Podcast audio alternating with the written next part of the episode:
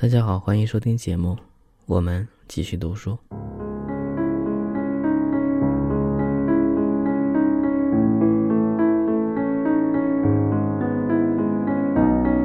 接着上期，我们开始读这本书正文的部分。它的每一章都不是特别长，所以我会挑几章来读。因为在上一期来说，这个序言已经把这本书到底讲的是什么内容讲得很清楚了，所以大家也知道它的脉络是什么。如果对这本书有兴趣的话，建议可以买来看一看。书的扉页上写着“献给帕尼拉”。第一章。我妈妈坐在窗边的扶手椅上，问我是否觉得自己是个做饭好手。是啊，我说。还不赖。你总是把书摊开吗？对，我说。那你就不会做饭。妈妈哈哈大笑，但她并不是开玩笑。她说：“如果你需要一直把书摊开看着，你就不是真正在做饭。”那指的应该是烹调书吧？我们以前也有过这种对话，一起来的还有这样一段。你读了伊丽莎白·戴维的书吗？没有吗？你要是想学会怎么做饭，去读读伊丽莎白·戴维的书吧，他会告诉你一切的。读读《法国外省烹调》，他的书很棒。我们都是从伊丽莎白·戴维那儿学做饭的。跟我妈妈的这番对话，能让我们开个话头，聊起吃的方面。当时我们能分享的东西很少。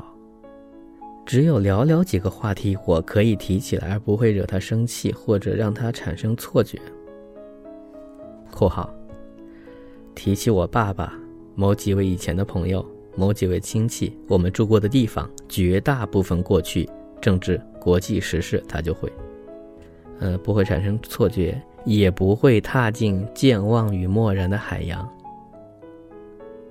这样的海洋。包围着他曾关心和我现在依然关心的事物，书、电影、新闻。但是如果我告诉他我周末给朋友们做了什么饭，我们就会到达一个安全的领域。在这里，过去、现在和将来都是在厨房里度过的一个个下午。收音机开着，水池里放着沾有巧克力的搅拌碗。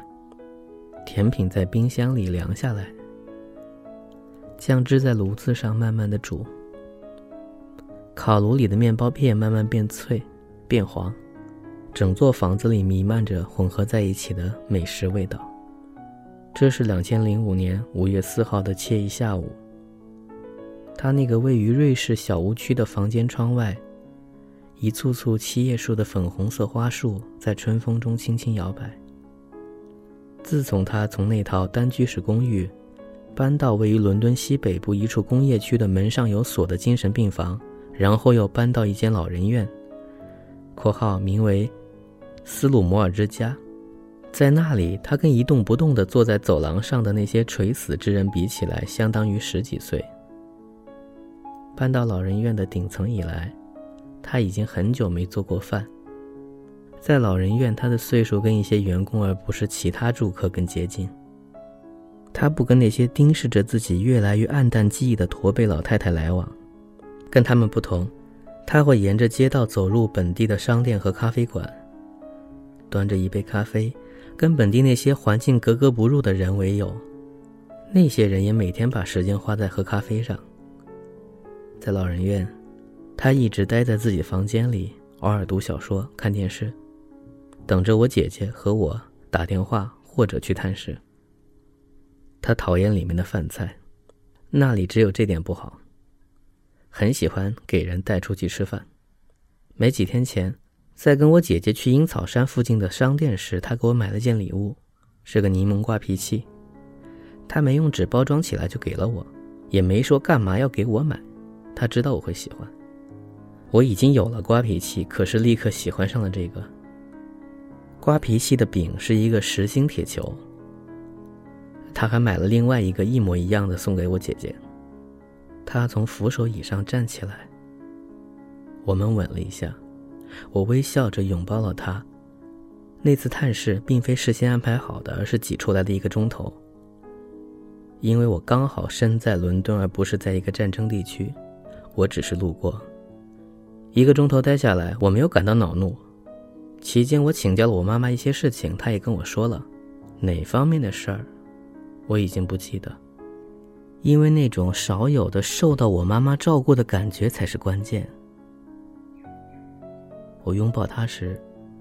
手里拿着柠檬刮皮器，他买刮皮器的商店跟他的烹调导师伊丽莎白·戴维年轻时自己开始做饭时所住的公寓刚好位于同一条街上。我把刮皮器放进口袋就走了。两天后，他去世了。上午的某个时候，在那个房间里，他倒在扶手椅前方的地上。他的心脏毫无预兆的停止了跳动。好，跟着读第二章啊。这是作者的自己的叙述轨迹和逻辑，所以他会一直是现在时，然后又回去，然后现在时。这个当然也看起来是挺顺的。我十八岁时，曾经想让我的妈妈。把我带入这个世界，并且用无尽的爱包围我的妈妈，死掉，而且是大声说出来的。当时我站在罗德岛州新港市我姨妈家的厨房里。那年夏天，我住在那套公寓，正在把餐馆打工的小费及工资攒下来，好在秋天和冬天时乘灰狗巴士游遍美国。那是在一九八八年夏天。我的珍妮佛姨妈比我妈妈大两岁。他们俩是四兄妹中最大的两个，他们从小特别亲近。我姨妈在约翰·肯尼迪被刺那年从苏格兰移民到美国波士顿，我当时在苏格兰高中毕业。等我到了姨妈身边，到了这个新鲜、令人激动的国家之后，我发现她身上我好多都不了解的事情，很多方面她就像我妈妈，他的说话声音、眼睛和偶尔的不拘礼节。我到美国的第一天，他刚刚在普罗维登斯市接我下了巴士。之前他违规停车，我们赶回他汽车那边时，他跟那个样子懦弱、身穿制服的服务员吵上了架。那个服务员是个中年人，挣的钱肯定只比最低工资高一点点。我可爱的姨妈大声说他是个纳粹，这种话我妈妈也说得出。但在别的地方，他们还是有区别的，跟我妈妈不一样。珍妮佛居然会去巴士站接我，她还会我洗衣服，跟我一起看电影，为我煮咖啡，分享我的笑话，请我去外面吃饭。我跟她讲话也不用一直掂量着。我的表弟克里斯蒂安用一根针、一条线和一块冰为我穿耳时，我姨妈从冰箱拿出白兰地给我倒了一杯。这时是下午，在我要去新港那间码头餐馆打工（括号）。跟我的几个萨尔瓦多哥们一样打黑工之前，我跟我姨妈谈起了我的妈妈。我想我从来没有跟谁说过。我说，可是我想她还不如死呢。我也这样想，他说。有一阵子我们俩都没说话。马修，他说着去身上拉冰箱。你想来杯白兰地吗？呃，我们的作者叫马修啊，这的原名马修、马特、马蒂都是指的是同一个名字，只是不同昵称。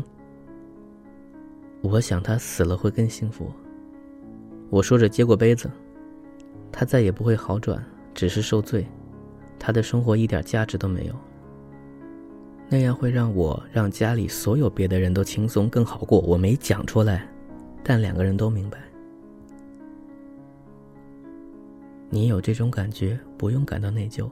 珍妮佛说：“我不内疚。”我说：“我妈妈当时没有死去，但是好多年后，她跟我说，我准备好面对死亡了，马蒂。我结过婚，养过孩子，我可以坦然离去了。”他这样说时，并没有抑郁或沮丧。当时我们正在他的地下室单居室公寓用茶点。公寓位于伦敦西部的基尔伯恩区。从我姐姐的住处走过去只要五分钟。此后，他的住处就一直需要有护理者。他在别的时候也跟我说过同样的话。当时他平静，而且相对安详。我姐姐跟我说，她听到过同样的话。我读过的书已经够多了，妈妈说。我种过的花也够多了，做的饭也够多了，我对那些不再有兴趣。当时。我已经不再认为他的生命没有一点价值，可是我欣赏他对死亡的坦然。我想他已经走到了终点，所以他离去对我没什么。后来他就在一个星期五的上午去世了。